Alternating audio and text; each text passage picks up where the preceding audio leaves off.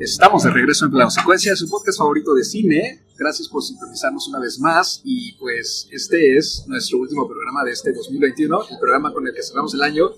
Y es una ocasión especial, no solo porque es el cierre del año cinematográfico, sino también porque es el primer programa en meses, desde el programa 40 y 39, creo, 40, que grabamos aquí el panel que estamos en nos vemos las caras y grabamos de forma física sin tener que estar usando Zoom ni ninguna otra plataforma de reunión virtual.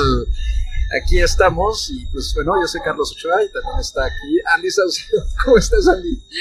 Hola, ¿qué tal? Pues muy bien, muy contenta de, volvernos a ver, de volvernos a, juntar para grabar este especial, que el fin de año pues nos trae también muchísimas películas, algunas de ellas no las pudimos platicar, pero creo que esta es una gran oportunidad para hacer un reencuentro de muchas cosas que pasaron este año y que pues disfrutamos y otras que no.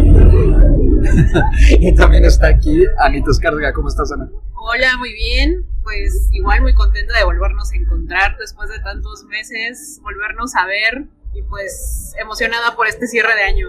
es que está, está muy bueno.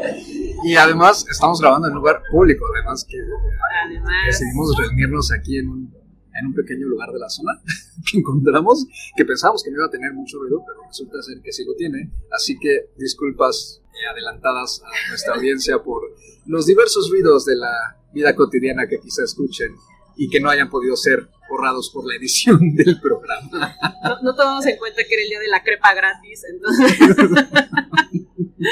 pero no pasa nada, no pasa nada. Y pues eh, termina ¿no? el, este, este, año que creo que ha sido toda una sorpresa en cuanto a cantidad de estrenos. No sé, ¿a ustedes qué les ha parecido en general el 2021? La verdad, muy diverso, porque esta dinámica de plataformas, estrenos eh, y también pues la oferta que hubo ya en varios cines, ¿no? que, volvimos a los cines, muchas personas. Eh, regresaron los estrenos, los grandes estrenos que, que, se tuvieron que aplazar. Entonces fue una mezcla bastante interesante entre lo que ofrecieron las plataformas y, y las salas, pero creo que, hubo de todo, ¿no? Bueno, malo, eh, hubo también algunos especiales, ¿no? Y eso pues al final sí, sí nos nutrió, a lo mejor no tan rico como años anteriores, ¿no? Que llegamos a tener tops donde no sabíamos dónde iban a entrar tantas películas que, que nos gustaron mucho, pero creo que este año justo estamos cerrando también fuerte en ese sentido, ¿no? Viene una oferta mucho más amplia, pero en general me parece que ha sido un año muy diverso es que como que todo se atascó, ¿no? Yo, a mí me da mucha impresión ahorita, al menos en, la distribución aquí en México, que de noviembre para acá ya como que se liberaron más los cines, de repente se vinieron todos los estrenos que no había y, se juntaron tanto los del 2021 como muchos de los atrasados de 2020, como fue el caso de Dune, por ejemplo, o la crónica francesa de Anderson, o la nueva de James Bond, ¿no? Y, este, y además se junta con lo de este que es, por ejemplo, Matrix y Spider-Man y otras cosas, aunque algunos de esos ya los comentamos en episodios anteriores, no puede checar nuestro programa de Doom, de No Time to Die, de The French Dispatch en octubre y noviembre, ahí este, pueden escuchar lo que platicamos sobre todas esas películas que en general las disfrutamos, pero yo creo que sí tienes razón Andy, o sea, creo que la, la oferta final creció mucho, o sea, tanto así que no me da la vida para ver todo lo que me hace falta Es que como que muchos, muchos distribuidores no querían perderle, ¿no? O sea, me acuerdo que por ahí de marzo a abril andábamos batallando así, rascando hasta debajo de las piedras y no encontrábamos gran cosa que ver. Y de repente en noviembre y diciembre nos soltaron montones y a ver, ahora nos falta tiempo. Y ahora, la, la, primera película, así como para platicar en este, en este programa, que pues, la idea es que sea más como de celebrar el año, ¿no? Más que de estar a, hablando de lo que más nos gustó, porque mucho de lo que más nos gustó, irónicamente, ¿no? Eh, es, es lo que está en muchos de los episodios previos, en general, ¿verdad? También hubo cosas que no nos gustaron. Cruella, por ejemplo. este, ¿con qué, quería preguntarles, o sea, eh, ¿con qué película regresaron al cine? Yo regresé con Dune, a lo mejor creo que todos aquí nos pasó, que si era una película que queríamos ver pues en pantalla grande, si se podía ver en IMAX, ¿no? Como se sugería, en este caso, pues era un estreno pues ya muy esperado, también lo, mencionamos en su momento en el episodio, mucho por el director, mucho por la película como tal, ¿no? Por todos los que ya conocíamos eh, el libro. Entonces ese fue mi, mi, mi primer acercamiento eh, en este regreso a salas. Sí, yo también. De hecho, creo que Dune era probablemente la película que yo más esperaba. O sea, desde que empezó prácticamente la pandemia, o sea, como que yo me fijé la meta de cuando regrese al cine va a ser para ver Dune. Así estemos en semáforo rojo. Yo la voy a ir a ver al cine. O sea, al final terminó siendo un poco decepcionante, pero, pero creo que estaba muy emocionada. O sea, aparte del, del hype que se armó con Dune, pues era como la alta expectativa que teníamos de ella. A mí, yo también ese era mi plan, pero resultó que hubo una antes. ¡Oh! ¡Carlos! que no estuvo en mis planes ver primero que Dune. Que Confesiones. fue la de James Bond, la de No Time to Die. Terminé yendo a ver esa primero. No sé si eso al final mancilló mi experiencia con Dune, de que ya había regresado al cine. Pero la verdad es que sí, y la la pasé muy bien. O sea, sí, sí, sí, sí lo disfruté mucho.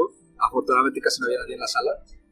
Y pues te dejas llevar, ¿no? O sea, creo que sí, sí, sí todavía está un poco marcada esa diferencia de que ver las cosas en casa a veces es muy fácil darle a la pausa. O distraerte con el celular, o que. Sí, sí, sí. Que generalmente, bueno, no sé, yo busco tratar de poner el teléfono lejos o no. En general, ¿no? Cuando estoy viendo algo en, casa, pero sí, luego de repente uno ve cada. Sí, no, o sea, yo creo que por más que, que hemos tratado como de adaptarnos al ver cine en casa, o sea, la verdad es que sí es una experiencia muy distinta, ¿no? Ambas se pueden disfrutar de diferentes formas, pero, pero sí, la verdad yo sí extrañaba muchísimo ir al cine. Sí. De hecho, cuando regresé a la cineteca fue cuando casi se me salen las lágrimas. Yo estaba así de... ¿Con cuál regresaste a la cineteca? Con Annette. o sea, O sea, pero no hablemos de eso. hablemos de la cineteca. no importa, no importa. Yo regresé a la cineteca con la de La Gran Libertad, que estuvo en la muestra, que acaba de pasar, ¿no? la muestra número 70 de la cineteca, esta película que es la elección de Austria para película internacional. Y la verdad es que sí, me la pasé muy, muy bien. ¿Tú, Andy?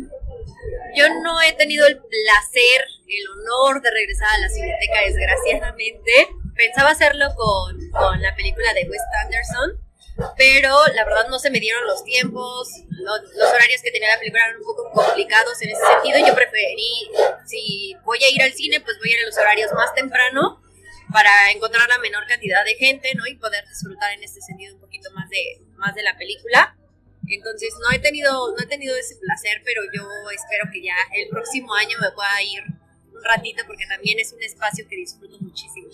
Y además, bueno, no he ido yo entre semana, digo entre semana, en, en fin de semana en los horarios más ocupados, pero las horas, las dos veces que he ido, que han sido horas pues, de poca afluencia, la verdad es que ha estado muy tranquilo.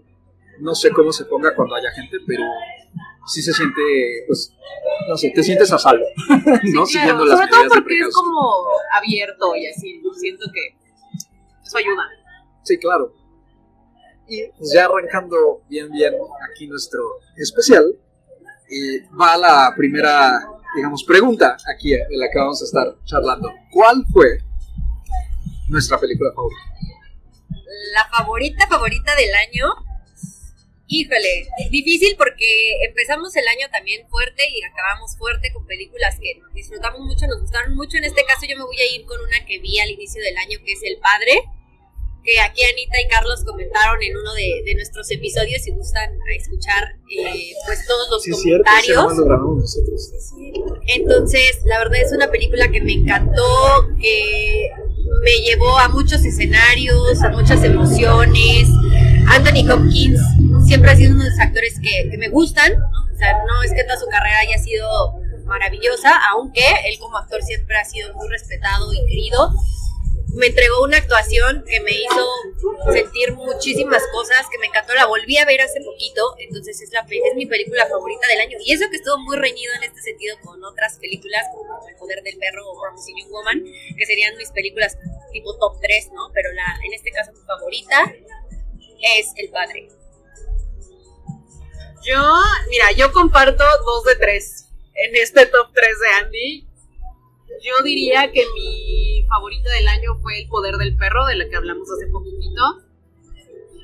A pesar de que sí, justo, estuvo muy, muy reñido, ¿no? O sea, a principio de año vimos muchas películas muy emotivas que nos llegaron muchísimo, que nos hicieron sentir muchas cosas.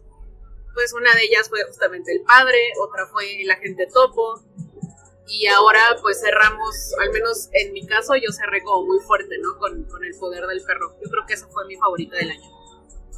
También la mía. a menos de lo que he visto, ¿no? Porque o sea, el atraso sigue. Por más que juro que me voy a poner al corriente, nomás no lo hago. O sea, es que salen más de las que uno alcanza a ver. O sea, la verdad. Y, y, la realidad es que no todos los días de repente se dan las condiciones necesarias para que veas una película y, y no solo una película, sino tal película. Porque a veces dices, quiero ver algo, pero no se me antoja ver algo que ya te imaginas que va a ser medio denso o medio pesado, entonces prefieres ver algo ligero y a veces te gusta, a veces no te gusta, a veces no ves nada. Entonces es, es, es muy inestable el asunto desde, desde que empezó la pandemia. Entonces, eso no ha ayudado mucho, pero al menos en general en la lista que yo armo en el año, el poder del perro es lo que está ahorita coronando esa, esa una grata sorpresa y pues nuestro episodio número 83 fue justamente ese, ¿no? de los más recientes que tenemos y la verdad creo que fue una, una buena discusión y, y sí nos, nos rescató un poquito eh, los sabores algo amargos que nos habían dejado algunas películas anteriores a, a las de ese programa, ¿no? Como justamente Annette o incluso la misma Dune. Que tenemos impresiones algo mezcladas ¿no? de, de, esa, de esas dos películas, por ejemplo. Y ahora va la propuesta. ¿Cuál fue la película que más odiaron La que menos les gustó. Mira, todavía no grabamos este programa, pero debo decir... Se va a grabar. Se va a grabar. Vendrán, vendrán grandes momentos, se vienen cosas grandes. No, mira, es que hubo dos, pero voy a, voy a mencionar la que menos menos disfruté, que esa sí ya la hablamos, que es Annette. Esa película yo si pudiera, si existiera una máquina que te borra los recuerdos, yo la usaría para borrarme esa película. Lo comparto totalmente contigo, Anita. ¿En serio lo perdiste también? Yo creo que sí, eso, o sea, yo, yo entraría a la que vamos a comentar por ahí ya de los programas del próximo año, más Annette, más In the Heights. Entonces, es que está Está, está difícil. Por allá tengo otra mexicana que mejor no la menciono porque pues, es así, ni siquiera para la mención vale la pena. Pero eh, comparto, comparto, con Anita totalmente que si pudieran guardar los recuerdos, porque tengo todavía ahí al, al, bebé este moped horrible que me puede atormentar durante las noches, entonces. Ahí está justamente. Sí, no. ¿Y tú, Carlos? A ver. Fue una que no comentamos ni comentaremos aquí jamás, que es el estreno más reciente de Clint Eastwood, Crime Macho, que pueden encontrar, eh, no la busquen, pero pueden encontrarla en HBO Max. Se estrenó en septiembre y pues no. No, no, no, no, no. O sea, yo veo mucha defensa de la película desde un punto de vista metatextual, ¿no? Así de como de que el mismo Eastwood está muy consciente de que ella es una figura de cowboy decadente y que entonces filma como tal. Pero yo creo que eso es justificar demasiado. O sea, la verdad es que creo que es leer cosas. Sí se puede hacer un análisis metatextual, claro que sí.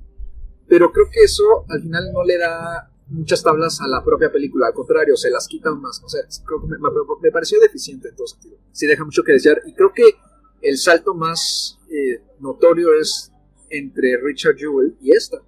Richard Jewell, su película anterior, que se comentó aquí, ustedes dos la comentaron, yo no la vi en ese momento. y yo no, Carlos, yo no.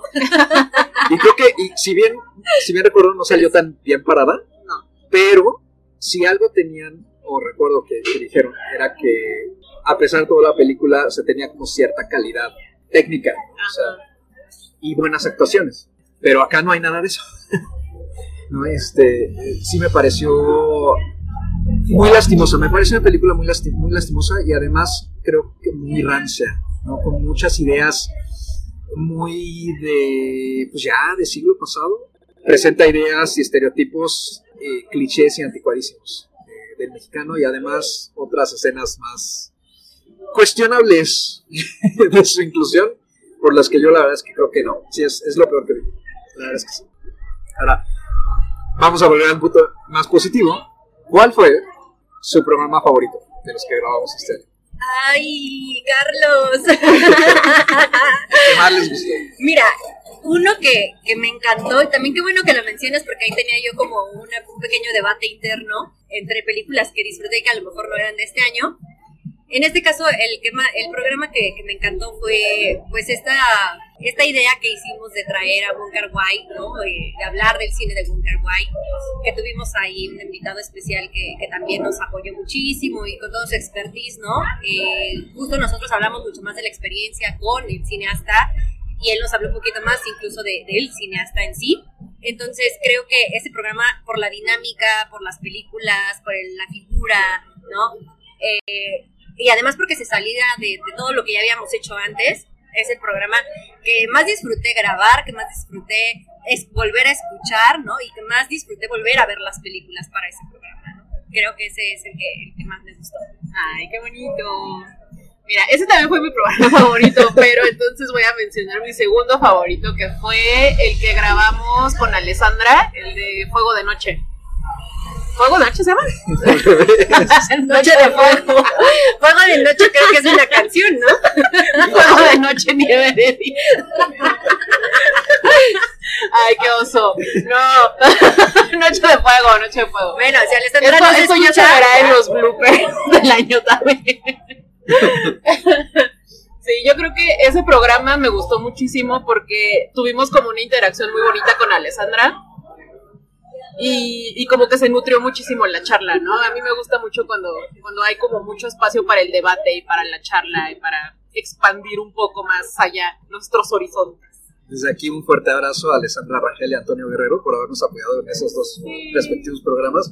Y pues a mí también, mi favorito también fue el de Juan Carlos. O sea, es que es un programa muy distinto a lo que solemos hacer aquí. O sea, sí, un cambio de dinámica, un poquito como lo está haciendo este, ¿no? Queremos salir un poco del molde que nos hemos formado.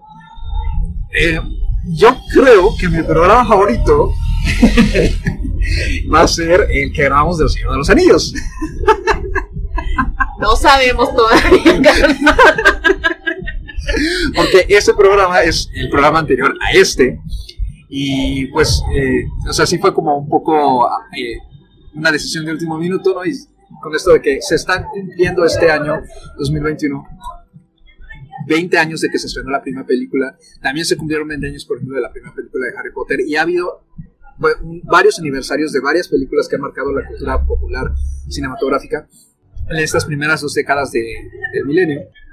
Y tampoco es algo que solamos hacer mucho, pero no sé, o sea, como que no me imaginaba, creo que si pudiera haber algún programa, darse, programa en el que se pudiera hablar de una de estas. Y es, siempre es un, es un placer revisitar para mí el mundo de, de Tolkien y el mundo que ha creado Peter Jackson, para bien y para mal también, ¿verdad? Porque pues, este, en las películas de Hobbit, esas no, aquí no, no se tocan. Este, no, no se discuten, no existen. Entonces, sí, ese, ese programa lo disfruté mucho también, muchísimo. Y pues, yo creo que en general los programas que, que han salido del molde son los que más nos han gustado porque justamente nos han sacado un poco de la dinámica que solemos manejar y pues vamos a tratar de hacer programas similares. Y justo porque los invitados aportan como una perspectiva diferente, porque a veces que estamos como muy de acuerdo o como que tenemos esas mismas sensaciones positivas o negativas hacia una película, difícilmente como que no concordamos. Entonces, tener un invitado, tener alguien que también tiene pues eh, otra visión, ¿no? O a lo mejor otra formación, pues nos ha permitido también darle pues, otro sabor al, al podcast, ¿no? A la charla, como decía Ana, ¿no? Nutrirla de, de diferente forma. La siguiente pregunta de este especial es, ¿cuál fue nuestro soundtrack favorito?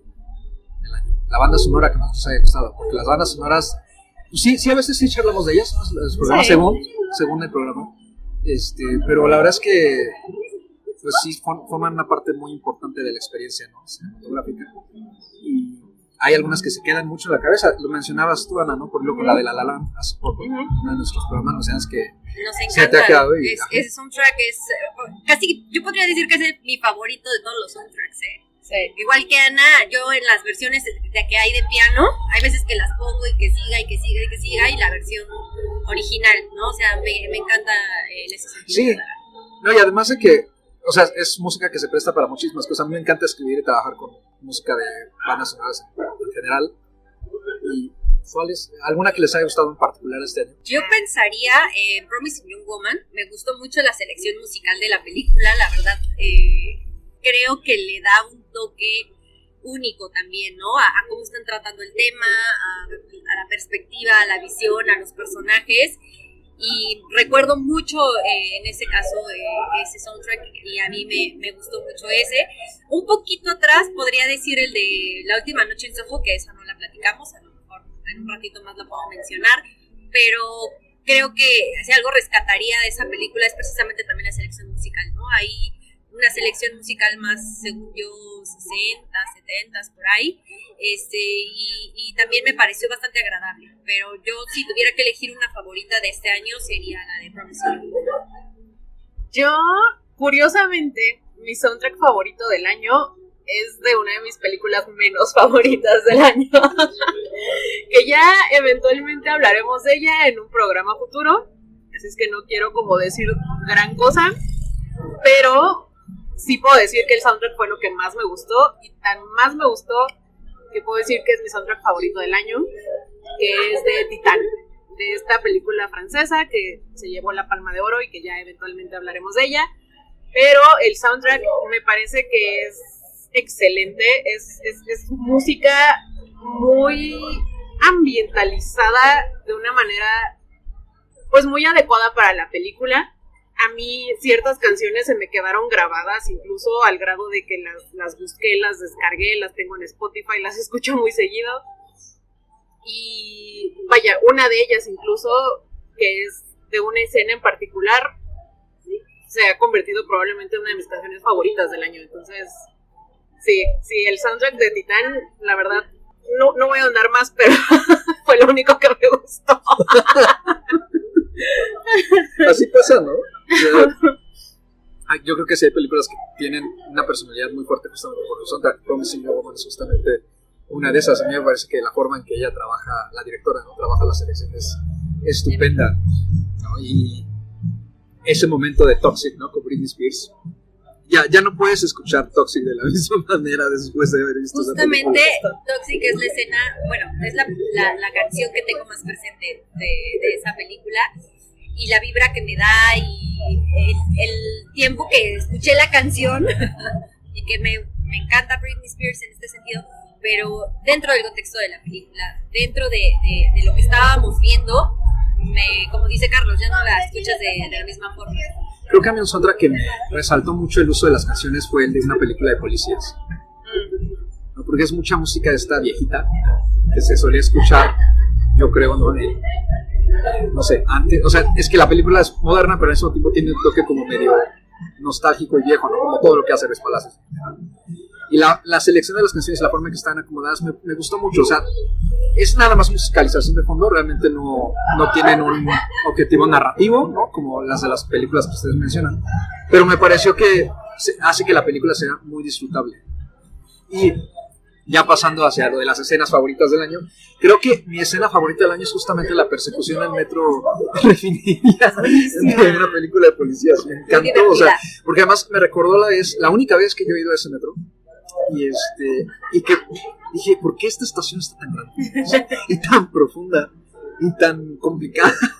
Es que es, una escena muy cómica y hasta caricaturesca, ¿no? Cuando le tira al policía sus hojitas o que le tira y después pasa el otro es que las vuelve a tirar. O sea, es una escena muy buena, es una secuencia muy buena y es, o sea, incluso como escena de persecución también está, está muy buena, está muy bien hecha. Es que lo tiene todo, ¿no? O sea, es comedia, como dices, tiene acción, funciona súper bien como para encapsular la película, porque pues es una escena que resulta que pues o sea, está planeada pero al mismo tiempo bien podría haber estado en cualquier tipo de película así como ligerita, de persecución y de acción, como, si hicieran una película de, de, policías aquí en México, muy simple, así nada más de atrapar al villano, villano, atrapar al ladrón.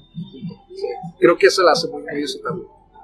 Sí, esa, esa fue sin duda una de las escenas que más me marcaron. Hay otras, pero sí, esa es la, una que como que constantemente se me viene a la cabeza.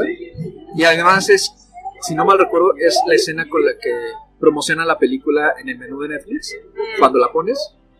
Y pues, me parece una gran forma también de invitar a, a la gente a verla, a verla que descubran pues, las diferentes capas que tiene esta, esta producción mexicana, que creo que sí ha estado un poco apagada su, su mención. Lo mencionamos en, en ese programa. Pues, igual, vean, escuchen nuestro programa de una película de policías, que también es de los más recientes que grabamos. ¿Tú, Andy? Escenas, wow. Eh, mi escena favorita tiene que ver con mi película favorita, que es El Padre. La verdad es que aquí me voy a poner muy emotiva, porque les digo, justo la acabo de volver a ver hace unas semanas. Y lo que, la escena a la que me refiero es el final, ¿no? La, esa última escena de, del padre, en donde pues ya vemos eh, la total pues decadencia, vemos este, esta desesperación, este anhelo, esta, esta naturaleza humana en su, más, en su máxima expresión, ¿no? El miedo, la soledad, ¿no? Eh, el no conocer nada, ¿no? El ya no saber quién eres. Creo que, que me rompió, o sea, la verdad ahí, ahí fue el punto de quiebre para mí en la película y la recuerdo y, y la volví a ver precisamente solo y básicamente por esa escena, ¿no? Por, por volver a sentir, por volver a vivir, eh, en este caso, eh, ese, ese último tramo en donde ahí es donde vi el punto también culminante de la actuación de Anthony Hopkins, ¿no? Ahí es donde te transmite, te termina de transmitir todo. Entonces, la verdad, esa es la escena que más me gustó y que me voy a llevar, yo creo, para toda la vida, la verdad. Yo, mi escena favorita, creo que es en The French Dispatch, cuando en la viñeta del chef, cuando justamente rescatan al chef, ¿no? Y, y, él está hablando de a lo que le supo el veneno que, que se comió. Y, hacen esta mención de, de todo lo que implica de una manera muy sensorial el ser justamente un expatriado, ¿no? El, vivir en un país que no es el tuyo, y el tratar de, de, seguir tu vida, ¿no? En un país que no es el tuyo. Y creo que esa escena me gustó mucho y esa escena, puedo decir que no solo es mi favorita de, de, la película, porque creo que resume de una manera muy bonita el corazón de esta película, sino que me quedo como con unas sensaciones muy, muy padres para, como para mi escena del, del año. Esa escena me gustó muchísimo. Oh. Yo lo que más recuerdo de esa ahora es el soundtrack. También me gustó muchísimo. Su banda sonora. Sí. Creo que es muy ingeniosa. Sí. ¿Bandas, ¿Bandas sonoras hay alguna en particular que les haya gustado? Hmm. Estoy pensando. A mí, lo mencioné creo que era el programa, la de Dune.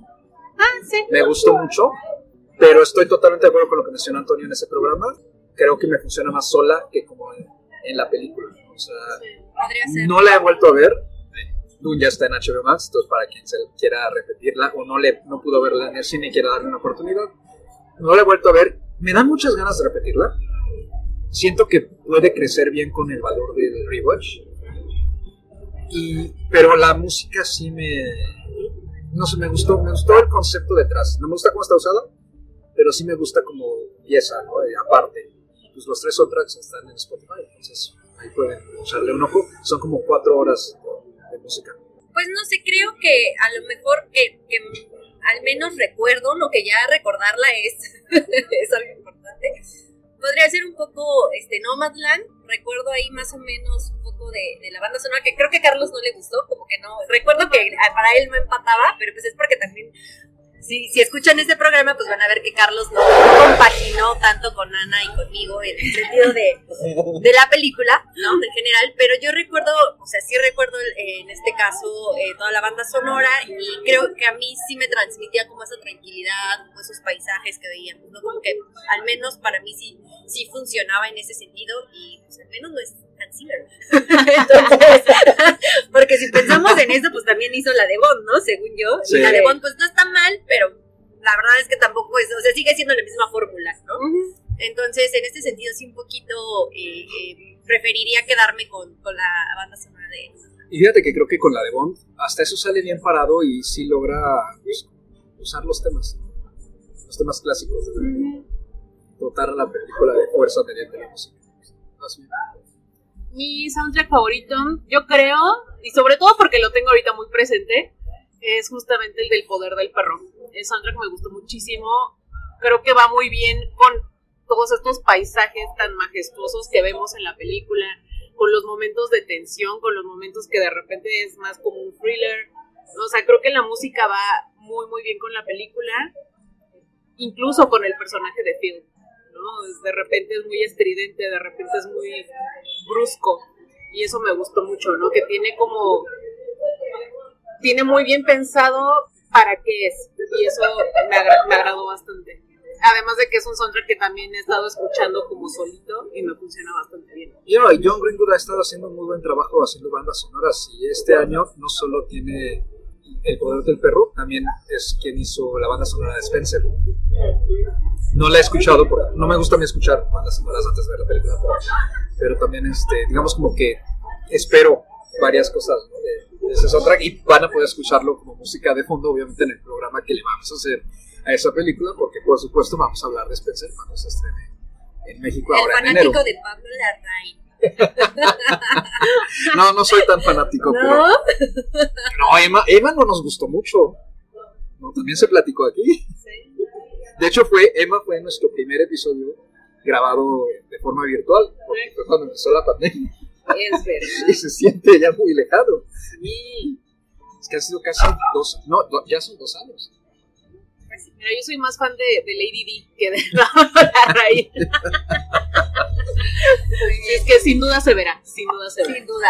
Sí, ya, podrán escuchar nuestro programa de Spencer en febrero, más o menos enero, febrero, ahí cuando, cuando podamos meterlo en la apretada agenda, ¿no? Que ya no, nos ha costado muchísimo trabajo elegir qué películas vamos a estar comentando en los siguientes programas, porque ahora resulta que tenemos pocos programas y, Y muchas y películas. muchas películas, ¿no? Incluso grabando semanalmente no nos damos abasto, y sobre todo porque, pues, como a quien nos sigue, pues ya vieron que nuestra dinámica ha cambiado y pues, ahora nada más comentamos una película por programa, que creo que es lo más sano.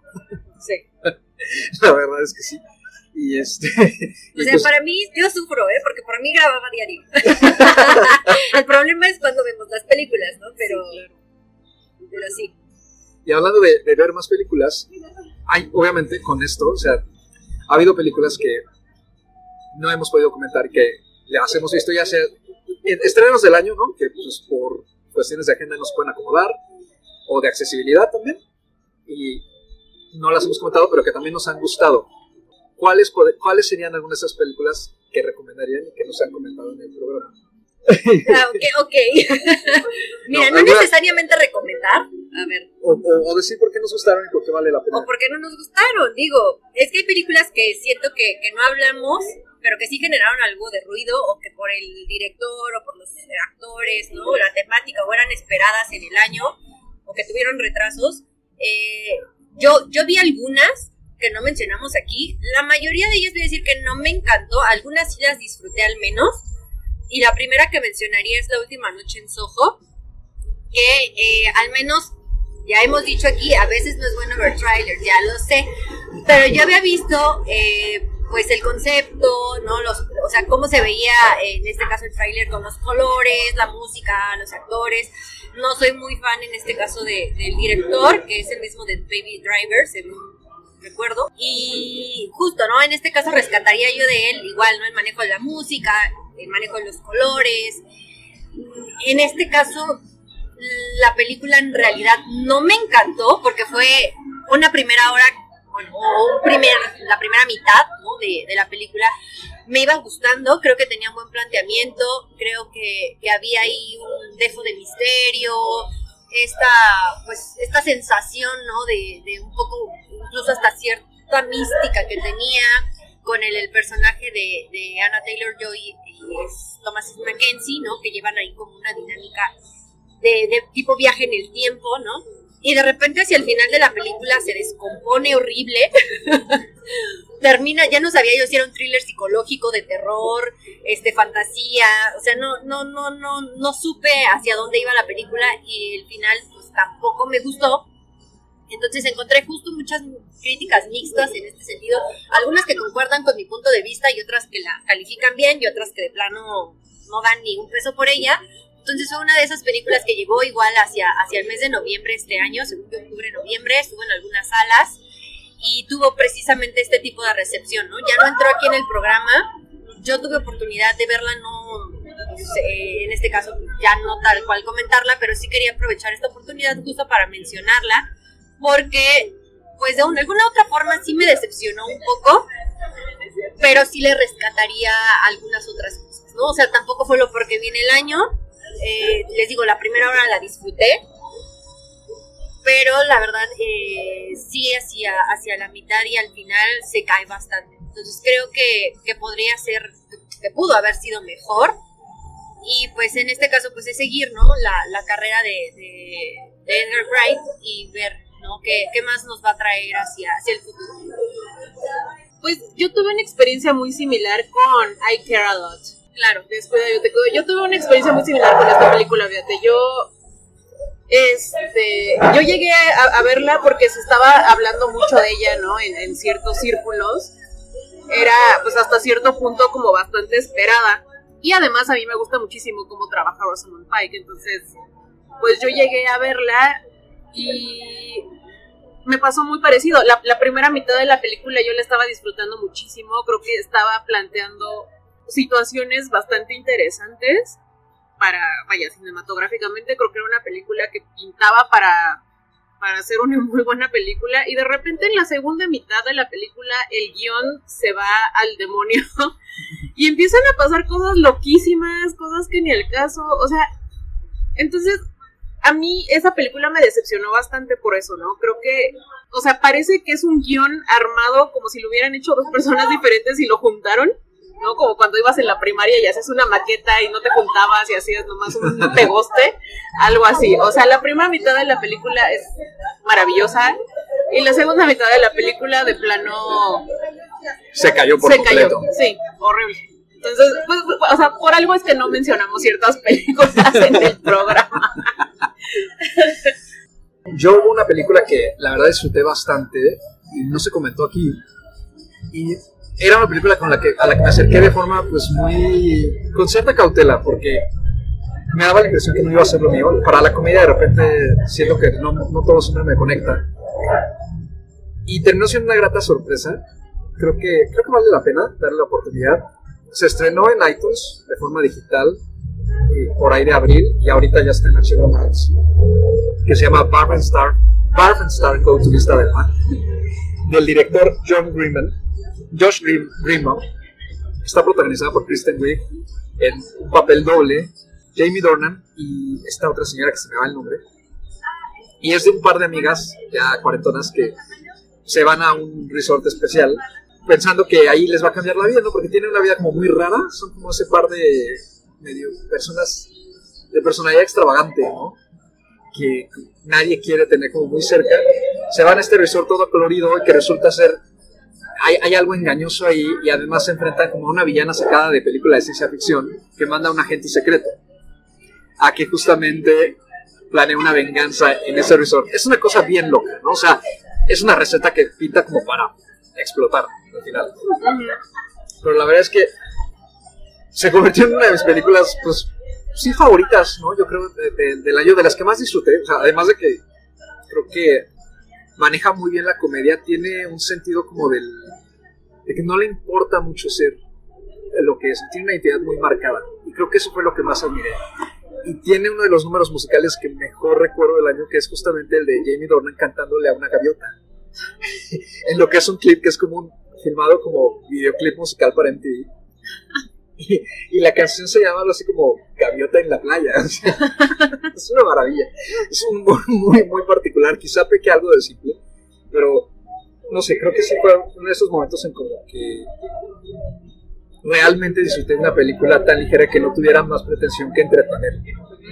Me parece que ese tipo de películas pues ya no se estrenan tanto en cine porque les gana mucho el blockbuster que también busca trabajar la comedia en ese sentido, como por ejemplo lo hizo First Guy o Jungle Cruise, pero aquí creo que sí hay una propuesta un poquito más trabajada, tanto a nivel visual como a nivel de diseño de producción. O sea, el hotel está padrísimo, tiene momentos que parecen de musical, justamente cuando llegan al hotel es como, sí, un, un momento muy Broadway. Entonces, creo que eso no sé, o sea, tiene, tiene una fuerza muy particular y la verdad es que la, disfruté mucho y no se comentó aquí, pero la recomiendo bastante con todo y que sé que puede ser cansina.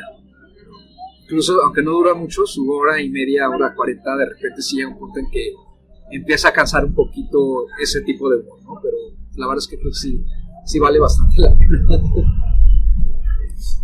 Yo mencionaría, bueno, de, de las igual, ¿no? Eh, de este último, pues, último tramo del año y que vi recientemente, que tuve eh, la oportunidad, que seguramente va a ser la última película que voy a ver ahorita en el, en el cine por temas de pandemia, que fue La Casa Gucci. La verdad es que, pues es porque soy súper fan de Lady Gaga, entonces no es que pueda ser la persona más neutral de este mundo cuando de Lady Gaga se trata.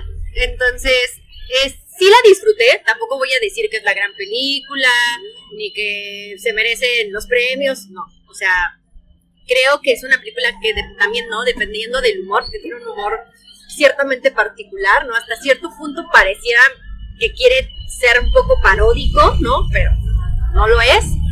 Eh, es un melodrama en este caso que, que nos narra eh, la historia que para muchos seguro conocen, que están mucho más habituados o inmersos en el mundo de la moda, ¿no? Sobre la casa Gucci.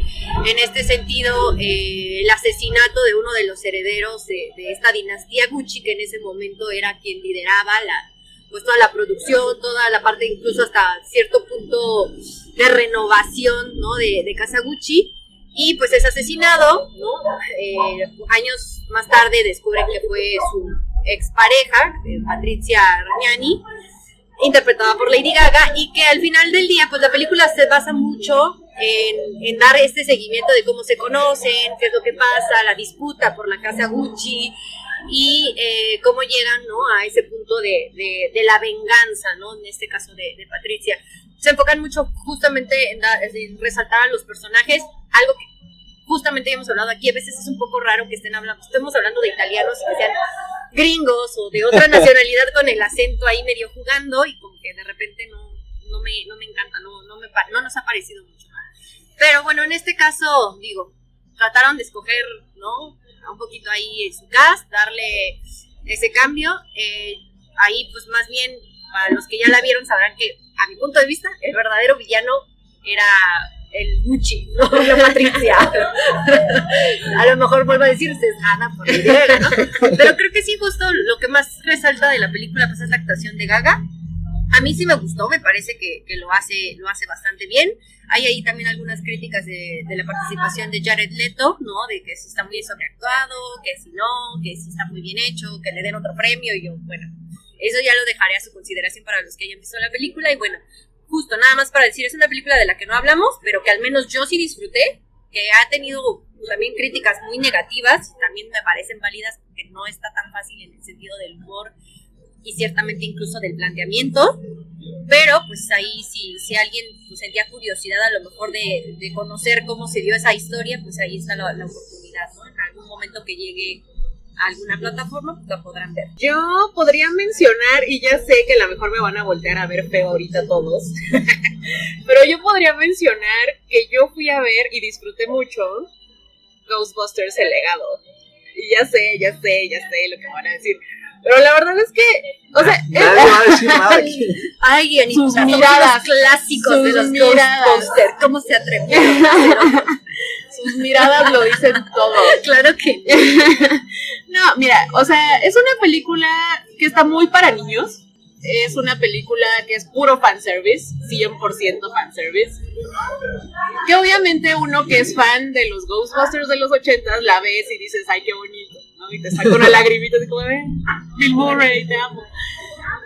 Es una película, además, me- lo que me gustó fue que le, dieron como este pequeño giro para hacerla infantil, para hacerla tipo los Goonies, tipo estas películas, ¿no? Que son como de niños teniendo aventuras, ¿no? En, en- en pueblitos, ¿no? Onda incluso como, ¿cómo se llama esta serie? Stranger Things, ¿no? O sea, le daban como mucho, le dieron como mucho esa, ese enfoque a la película. Entonces, a mí eso me gustó. O sea, me gustó que no trataron como de rehacerla o de meterte igual personajes adultos. O sea, siento que toda la absurdez que puede haber, ¿no? En una película de Ghostbusters en pleno 2021, pues queda bastante bien explicada en esta forma en la que te la pone como una película para niños, ¿no? También es- entiendo que no es la gran película, pero yo la disfruté bastante. O sea, yo la disfruté bastante en el cine. La fui a ver al cine. O sea, es una película palomera, infantil, etcétera. Pero pues la disfruté bastante. Me gustó mucho. Ahora me voy, a, me voy a poner yo aquí de exquisito. Siempre. Siempre, Carlos. Una película que es que, o sea, no fue de lo mejor que vi, ¿no? La verdad es que no. Pero sí fue, digamos, como bastante exigente y que sí la recomendaría para quien le entre a ese tipo de películas. Es una cosa, no, es una producción internacional, pero en sí es de Rumania, que se llama Malcolm, del director Christy Few, que se ganó mejor director en el Festival de Cine de Berlín del año pasado. Es una cosa titánica que dura cuatro horas. La pueden encontrar en Movie. Y es la película más, creo que de este año es lo más anticinematográfico que podrán encontrar. Es, son cinco o seis personajes que pertenecen a la alta alcurnia europea, que están reunidos en una cena de Año Nuevo en Transilvania, en la mansión de uno de ellos, y discuten durante cuatro horas política, religión, literatura, arte, la guerra, el cambio de siglo. Es, es denso. o sea, Suena maravilloso, Carlos. Anita iba anotándolo en la agenda para hacernos cuatro horas de la vida aprender. pero, o sea, como- si, me, si, si es una película intimidante, ya me había yo echado Sierra Nevada de ese director hace tres años, que también dura lo mismo, nada más que ahí es una familia platicando todos sus problemas. O sea, como que no me sorprendía el estilo y me daban ganas de verla. O sea, que dije, es que, es que a mí sí me gusta luego ver ese tipo de discusiones, ¿no? Y la verdad es que salí bien recompensado. Tiene, sobre todo su sección media, su charla sobre el eurocentrismo, que explora mucho, pues, el prejuicio, ¿no? Contra el resto del mundo de estos personajes y la forma tan encerrada que tenían de ver en ese entonces, y ahora también, ¿verdad? Pero vamos, eh, eh, estas personas que pertenecen a, los, a las élites de la supuesta alta sociedad, cómo de verdad están cerrados a, a muchos problemas que aquejan al mundo. Este, es interesante ver esas interacciones, ¿no? Y también ver cómo de repente alguno de ellos sí logra salir de su burbuja y empieza a cuestionar a, a los otros. ¿no? Creo que tiene un trabajo de ambientación muy, muy bello. Quizá lo único que realmente no me gustó fue la discusión sobre religión, porque sí me pareció que se fue hacia un punto ya casi teológico, ¿no? ya muy abstracto, en el que hace cuestionar muchísimas cosas. Pero es interesante sobre todo ver cómo los personajes femeninos son quienes empiezan a cuestionar muchas cosas de lo que opinan los hombres. Pues no sé, creo que ahí está, no pueden encontrarla en movie de forma eterna, creo, no, no se va a ir, fue un estreno exclusivo de la plataforma de este año. Y pues si ya se habían acercado al, al cine de Christian Hughes, pues eh, ahí, ahí pueden encontrarla. Y si no, pues es una opción para quienes quieran acercarse un poco a, a esa otra esquina del cine que también a veces tocamos en este programa. Claro. Aunque no sé si mi té de hambre, pero me diría verla de corrido. No, además es que tuve que hacer como planificar un día para verla. Sí, claro. O sea, fue una tarde de domingo y dije, esto no puedo ponerme a- ponérmelo a ver a las 8 de la noche. Porque me voy a dormir. O sea, tengo que verlo a las 3. Y así estaba yo sentadito a las 3 en la sala de mi casa. Atento y terminó a las 7 y media Para que vean el nivel de compromiso que tenemos aquí. con el séptimo arte. Con el cine en general. Y no, yo me voy a ir, pero ya por, por un lado de plano, ¿no? O sea, todo lo opuesto de Carlos. Que este año, no, además, pues según yo no platicamos de nada Marvel. no lo La vida tocamos. negra, tocamos la vida Ah, negra. toquemos que la bien Negra, sí es cierto, que no le fue tan bien. A lo mejor fue por eso que ya después nos brincamos todos los Marvel que salieron este año, pero pues yo sí quería hablar de Eternals, ¿por qué no? O sea, al final fue un poco hasta controversial, se generó ahí varias cosillas en internet, ¿no? Reacciones, tanto para la gente que por el contenido, ¿no? Por los superhéroes, por cómo se llevó la película, a este también pues el atrevimiento que tuvo Disney, no sé cómo se atreve a, a- para a empezar a poner este parejas homosexuales, eh, ¿no? El escándalo.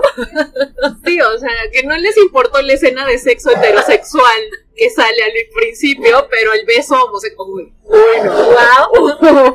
Entonces, pues sí vale la pena, ¿no? Me, mencionar este tipo de cosas porque al final del día la película, si a algunos no les gustó, ok, a otros también sí les encantó y les salieron fascinados, también es súper válido, Pero en este sentido, pues sí generó cosas, ¿no? Sí, sí hubo, sí hizo ruido, sí se, hubo cuestionamientos incluso si se va a seguir con, con Eternals o no, Entonces, eh, yo cuando fui al cine sí la disfruté, sí me gustó, creo que híjole, le, le, faltan, le faltaron varias cosas en, el desarrollo. Yo esperaba más también por la directora, ¿no? Chloe nos había entregado algo bueno al inicio y ya tenía como un estilo de cine, o tiene un estilo de cine muy definido.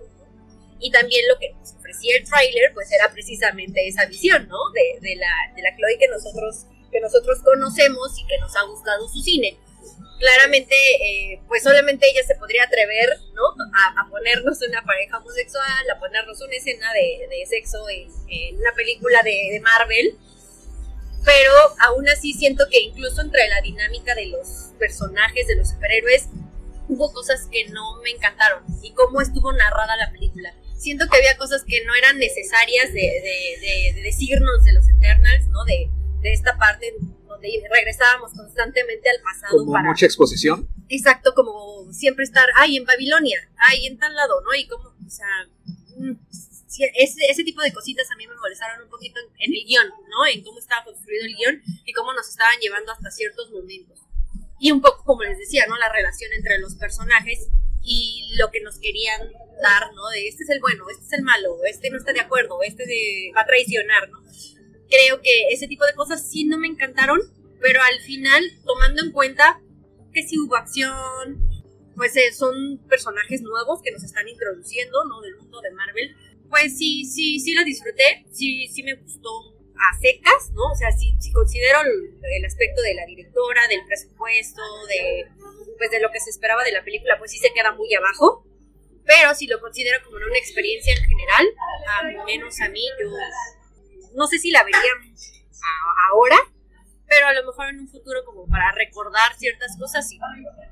Yo me voy a esperar a que esté en Disney Plus. sí, sí, sí, es que sí, o sea, yo la vi, yo también la vi y creo que estoy con, con la misma posición de Andy, o sea, me gustó a secas.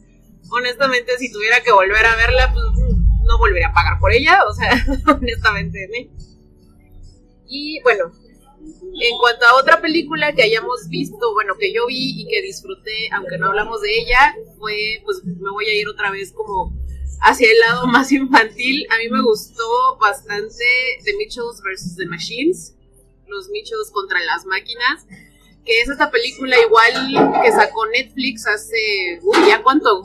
En abril. En abril, ajá. Inicios de año. Sí, sí, fue hace mucho. Y en su momento se habló muchísimo de ella, ¿no? O sea, veía uno en Twitter y en todas las redes sociales, ¿no? Y la verdad es una película que está, pues, vaya, es bastante simplona, ¿no? es una película simple, es una película como que sin mayor pretensión de, uy, es la película del año. Pero a mí me gustó, pues, la historia, me gustó el guion y me gustó sobre todo el, el nivel de animación. Me gustó mucho que la animación tenga como una mezcla de diferentes tipos de animación. O sea, yo en su momento la comparé incluso con, con esta película de Spider-Man de, de Miles Morales. El, Spider-Verse. El Spider-Verse. A mí, en, esas dos películas, la animación es lo que más me ha llamado la atención. ¿no? Y creo que yo siempre he sido como muy, muy a favor de estar como que explorando diversas formas de, de animación, diversos sobre todo cuando hay como mezclas de este tipo cosas que me parecen como muy novedosas, ¿no? Ya en algún momento lo mencionábamos con la Casa Lobo, que, que la animación a mí me había así, me voló los sesos, ¿no? Entonces, cuando veo un tipo de animación diferente, nueva, interesante, mezclada, etcétera, yo así, fan número uno. Y yo creo que como otra película más, creo que ya es la última, este pequeño bloquecito que armamos ¿no? de educación. Ah, me costó elegir, eh, iba a irme por algo más oscuro, pero otra vez, ¿no? Eh, no, pero hay otra cosa bien ligerita que me topé a mitad de año y que ya también está en HBO Max. Esto, este programa parece ya comercial. de esa plataforma, pero la verdad es que, es que sí está bastante bien la programación de estos últimos meses. ahí es The Key Detective de Ivan Morgan él les dirige y le escribe. Está protagonizada por Adam Brody, ya saben, el chico de Calle Oscuro que salían de OC. Y Sophie Nalise, que creo que fue la que protagonizó La Ladrona de Libros. Y es, creo que aquí en la plataforma le pusieron El Pequeño Detective. Y es sobre un chavo de unos 30 años, 30 y tantos años, que era famoso en, el, en su pueblo natal porque era un niño detective que resolvió un crimen. Resolvía crímenes y ayudaba a la gente hasta que se topó con un crimen que nunca pudo resolver, que fue la desaparición de una compañera. Eso le quitó como toda la popularidad que había tenido de chico y ahora es un treintañero alcohólico, desempleado y pues que vive como en depresión, ¿no? Y de repente se le presenta la oportunidad de resolver un caso. Me pareció una película pues de esas como como que llega y que no la esperabas, ¿no? Y que no tiene mucha pretensión tampoco, es muy pequeña, ¿no? La historia es sencilla, pero tiene mucho carisma humano, mucha naturaleza y mucha empatía. Y me gustó mucho la actuación de Adam Brody. La verdad es que creo que es un personaje bastante bueno. Y como la película de repente mezcla incluso elementos del noir y también como elementos de de serie de televisión muy al estilo de lo que nos presentaron, obviamente de una forma muchísimo más trabajada, shows como Meryl Vista. Creo que o sea, la película es una buena opción para quienes buscan algo distinto. Y sí me habría gustado que hubiera estado un poquito más mencionada en general a lo largo del año. Pero sea, es de esas películas que parecen que están hechas como para televisión. Y justamente no logran destacar fuera de toda la ama que hay. Pero creo que es una propuesta rescatable y que se disfruta bastante, ligera. Y también pega duro, tiene momentos como de mucha autorreflexión y sobre todo el final. El final a mí me gustó y la última escena me pareció una forma incluso algo audaz de terminar la película. Porque estamos muy acostumbrados al final feliz. Y a que todo sea o sonrisas, o obtención de un logro, o completar la misión, ¿no? Ya saben. Y aquí, a pesar de que nuestro protagonista sí resuelve el misterio, las implicaciones de ese misterio lo derrumban psicológicamente. Entonces es interesante ver cómo el personaje pareciera ser que hasta termina peor de como empezó. Y pues, sí, ahí está en, HBO Max, el Detective, el pequeño detective. Ahí sí pueden echarle un ojo y quieren disfrutarlo una tarde de domingo, pueden encontrarla por ahí. Esa sí ya la anoté, ya la anoté para buscarla. es que se deja ver bastante bien. Sí, se oye muy interesante. Bastante bien. Yo creo que ya acabamos de armar un buen compendio también de recomendaciones extra, ¿no? Aparte de las que solemos hacer en cada programa para justamente pues cerrar el año y yo creo que con eso podemos ir dándole broche de oro a este a este programa especial que acabamos de armar este cierre del 2021 después de un año de muchos altibajos también aquí pues la producción ha tenido incluso sus altibajos y pues yo creo que más que nada agradecer a quien nos escucha a las personas que nos escuchan en todas partes del mundo ¿no?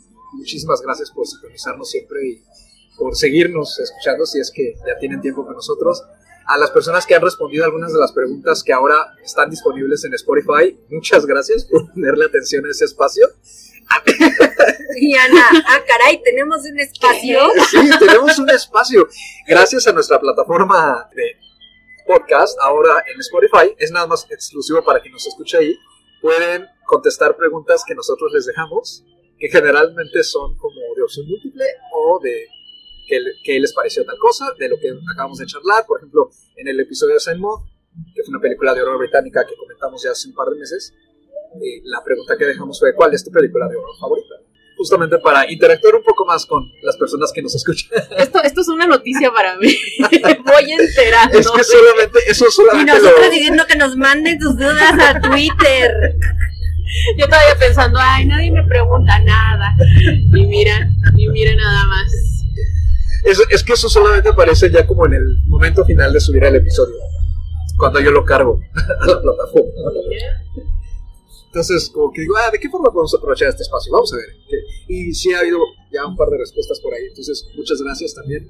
Y pues, más que nada eso, ¿no? Seguimos. Claro que sí, eh, y pues esperando que el próximo año ya se empiece, o sea, que siga normalizándose hasta cierto sentido, entre comillas, pues toda la oferta de cine, que salgan los estrenos como se tienen planeados, ¿no? Porque también el próximo año va a estar cargado al inicio, pues de toda la temporada de premios, siempre, ¿no? Y viene pues mucho de lo, de lo que se reservan, ¿no? Para, para, esa, para ese periodo. Y también pues que ya eh, nosotros continuemos, ¿no? Con esta agenda, a lo mejor vamos a tener más invitados, ¿no? cambiando un poquito a veces la dinámica, los formatos. Tenemos programas especiales, ya que estamos planeando para enero, entonces, pues, hacerles saber que tenemos, pues, todavía todas las ganas, la disposición, la emoción de seguir platicando de cine, porque pues, es lo que nos gusta, lo que también nos reúne, ¿no? Como, en esta ocasión. Y que, pues, eh, Anita ya recuperó la fe en el cine con el poder del perro, entonces, mira, de aquí hacia adelante, ya, ya tiene para rato, entonces ya, mientras eso sea, aquí, aquí seguiremos, y pues, como dice Carlos, ¿no? Con, con todo el agradecimiento de quienes nos escuchan, de quienes nos hacen llegar sus comentarios, y pues saben que, que, seguimos en ese sentido pues con la disposición, ¿no? Abiertos a, a, que nos hagan llegar pues también si les gustó este episodio, por ejemplo, si quieren que hagamos más episodios pues especiales o distintos, ¿no? Como los que, los que estamos haciendo. ¿Alguna película de la que quieran que charlemos? También. También se vale como siempre mandar sugerencias. Y se le hará un espacio en la agenda tan ocupada que tenemos, tan llena de películas. Sí, o sea, tan fácil como que ahorita ya tenemos ocupada la agenda hasta febrero. Pero de todos modos, así, si, si nos dicen, ah, yo quiero esta, bueno, se ve, se ve cómo se le hace. Más, más les vale a las películas que van a estar nominadas en la temporada de premios que, que ya que sean, terminen siendo algunas de las que ya hemos charlado. Porque si no nos vamos a ahogar. Tres programas por semana. Sí, porque lo que hicimos a inicios de este año con las nominadas estuvo muy padre, pero no creo que podamos repetirlo con la cantidad de material que tenemos ahora. Que lo más probable es que sí terminemos haciéndolo, ¿verdad? Pero... ya nos vi, ya nos vi. Ya nos vi. Y pues este programa, este, ya saben, pueden encontrarlo en Spotify, Google Play, iTunes, Anchor y demás plataformas de podcasting. Y a nosotros nos pueden encontrar en dónde? A mí me pueden encontrar en Twitter o en Instagram como arroba animalceluloide. Ya saben, yo no tengo nada más que hacer. Ahí me pueden encontrar en cualquier momento. A mí me pueden encontrar igual Twitter o Instagram como arroba Andrea Padme. Ya saben, la, la fanática de Star Wars. No es tan intensa. No soy tan intensa, ¿no? Este, pero sí, ahí, ahí me pueden encontrar eh, compartiendo cositas de cine, noticias, eh, recordatorios, ¿no? Porque ahora se ha dado mucho de hace 20 años, en este día salió tal película, ¿no? Entonces me gusta mucho compartir eso porque al final pues nos damos cuenta de cómo han pasado los años y de cómo ha cambiado el cine y cómo hemos cambiado nosotros. Entonces ahí me pueden encontrar, nos pueden hacer llegar sus comentarios, ya, ya lo mencionaba también Carlos en las dinámicas de, de las preguntas y pues que tengan un bonito fin de año y pues nos seguimos viendo en este 2022, o escuchando bien en este 2022. A mí me pueden encontrar en Twitter como arroba Mr. Carlos Ochoa, como un 8 dígito y una A minúscula, y en efecto, como dice Andy, ¿no? que tengan un muy bonito, bonito y próspero año 2022, pásenla padre con sus amistades, familia, con sus seres queridos, que haya mucho cine, síganse cuidando también, o sea, yo sé que ese discurso ya está más rayado que nada y se ha comentado mucho, tanto aquí como en el programa como o sea, en todos lados. Pero creo que siempre hay que tomar en cuenta ¿no? todavía las medidas de precaución. Si no se sienten tan a gusto para ir a ver una película que seguramente va a tener mucha gente, pues no pasa nada. Hay muchas otras películas que ver. Eh, no pasa nada si uno ve algo un poquito más atrasado, como va a ser aquí el caso con cierta película arácnida. sí, sí, vamos a sacar un programa de la película de Hombre Araña, pero todavía no. todavía va. Denos chance. Denos chance, denos este, paciencia y seguridad. Sí. Pero sí, pueden encontrar, ya saben, este, nuestras cuentas de, de, redes sociales y el programa en sus plataformas. Y de nuevo, muchísimas gracias por escucharnos como siempre. Pásenla bonito y pues que haya mucho cine hoy, el 2022 y toda la vida. Hasta la próxima.